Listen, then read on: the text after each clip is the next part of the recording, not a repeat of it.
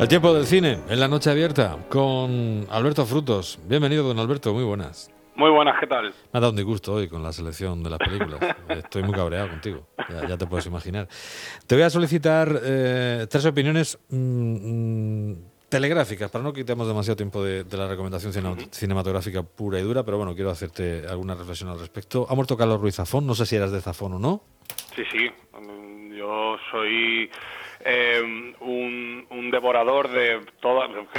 Si me falta alguna novela por leer de Zafón, me enteraré dentro de poco, pero creo que me he leído su obra completa. Y, y, la he disfrutado. Además, fue uno de los autores con los que me conecté de manera absolutamente eh, para siempre con, con, el mundo de la lectura. O sea, que le debo mucho a Carlos Ruiz Zafón y disfrutaba muchísimo leyéndole.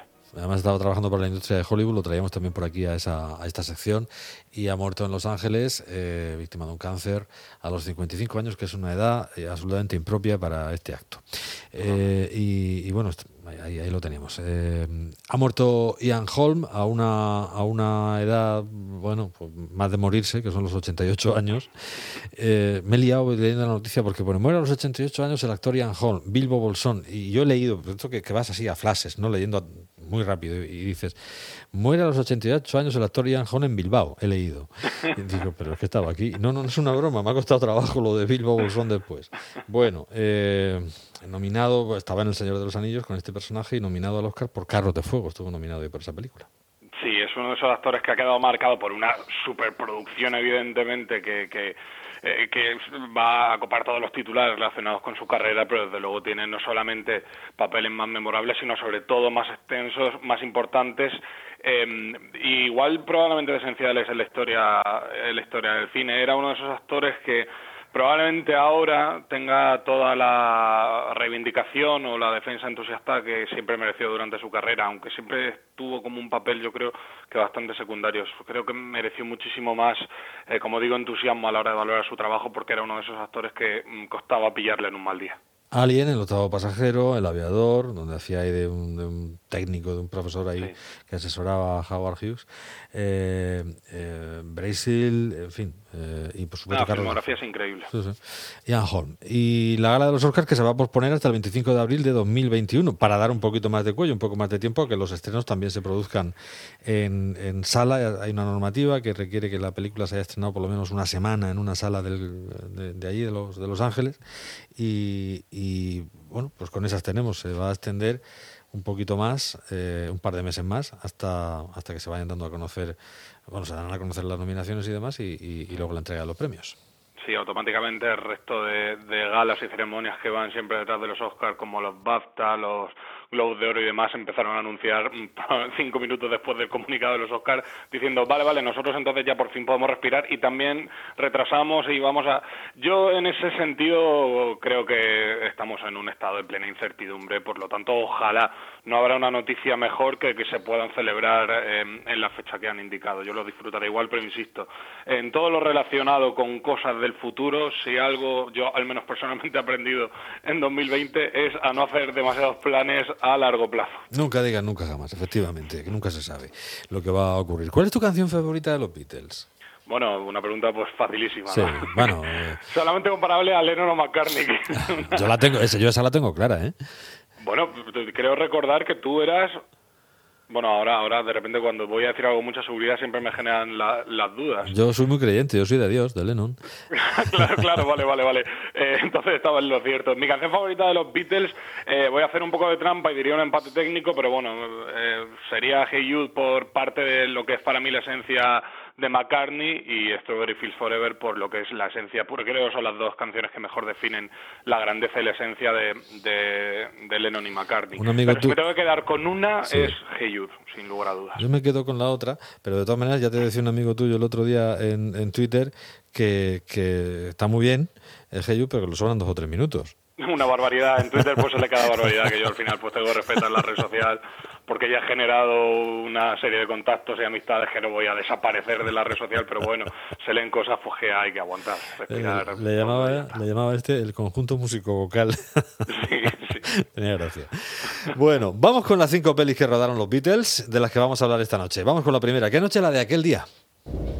Eh, Perdona la pregunta, pero ¿quién es el viejecito? Ah, ¿Qué viejecito? Ese viejecito. Ah, este es mi abuelo. ¿Tu abuelo? Sí.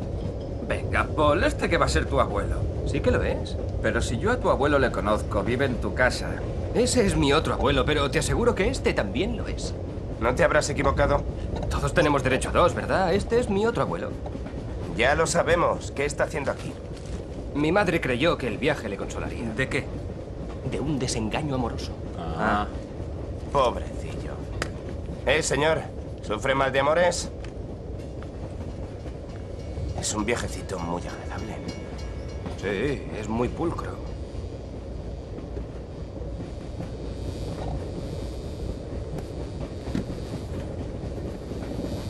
Hola, abuelo. Hola. Si sabe hablar. Claro que sí, es un ser humano, ¿no es cierto?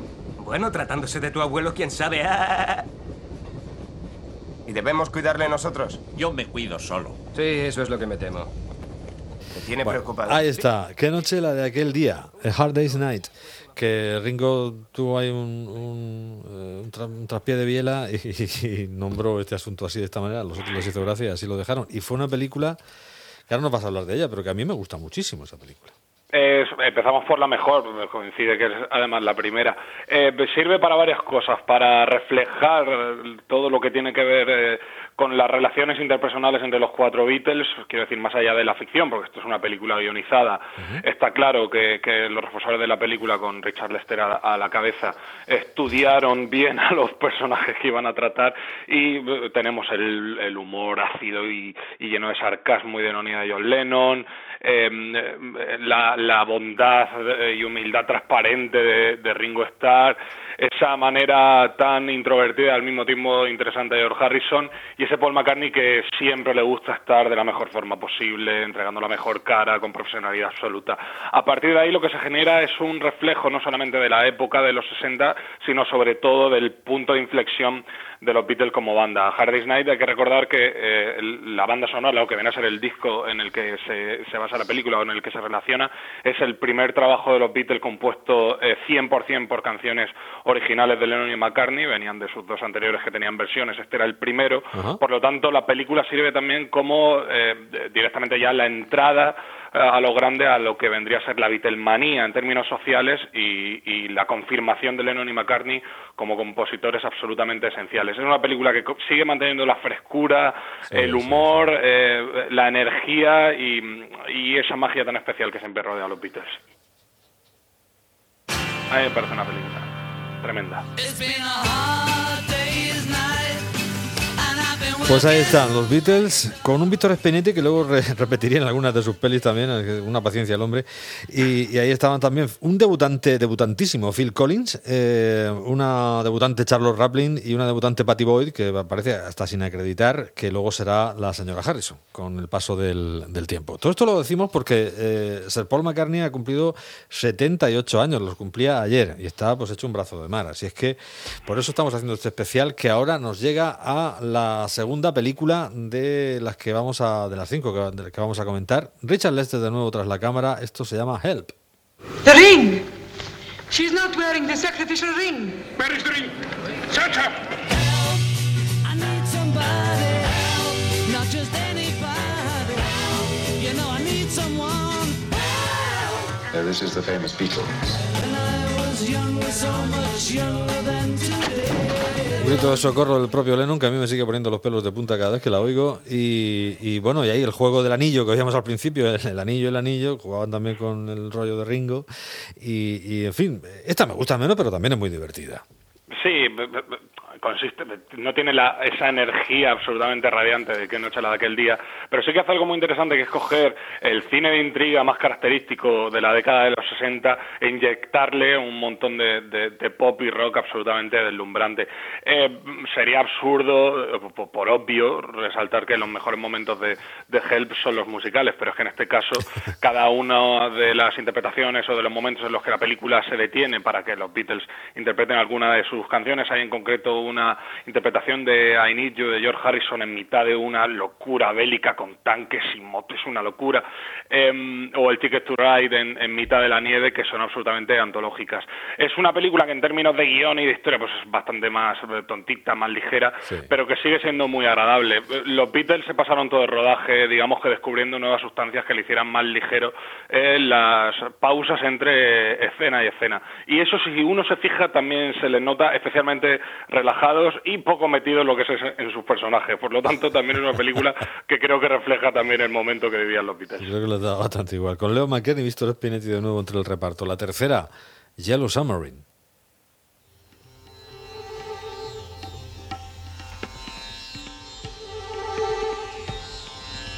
Nothing is real.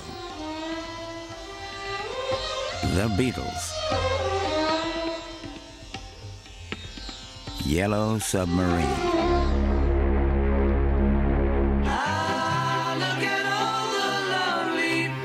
Bueno, ahí estamos. Era George During quien dirigía esto y ya se había comprado el sitar George Harrison. Eh, cualquier película en la que aparezca eh, Eleanor Rigby pasa a ser automáticamente algo similar a una obra maestra o básicamente justificar su visionado. Es Pues claro. de las películas de los Beatles probablemente la que tiene un culto más sorprendente. Hay, sobre todo dentro de los eh, responsables de cine de animación, es una película realmente de culto, eh, de referencia. A mí personalmente, la primera vez que la vi eh, de pequeño me aburrió. A mí también. Pero, pero cuando la he visto con el paso de los años, me parece que tiene las escenas, sobre todo musicales, hace algunos juegos en términos estrictamente visuales, realmente que se nota la influencia que ha tenido, como digo, en, en el mundo de, de la animación. Es una película muy inocente en lo que cuenta, eh, pero que visualmente, insisto, con unos ojos adultos eh, se disfruta bastante. Sí, bueno, eh, yo creo que ellos tampoco sabían muy bien lo que estaban haciendo. Luego, No, ellos lo hicieron obligados. eh, no Tenían querían. contrato, claro. Exactamente, no querían. La siguiente es una película para televisión, a mí la que menos me gusta de todas, se llama Magical Mystery Tour.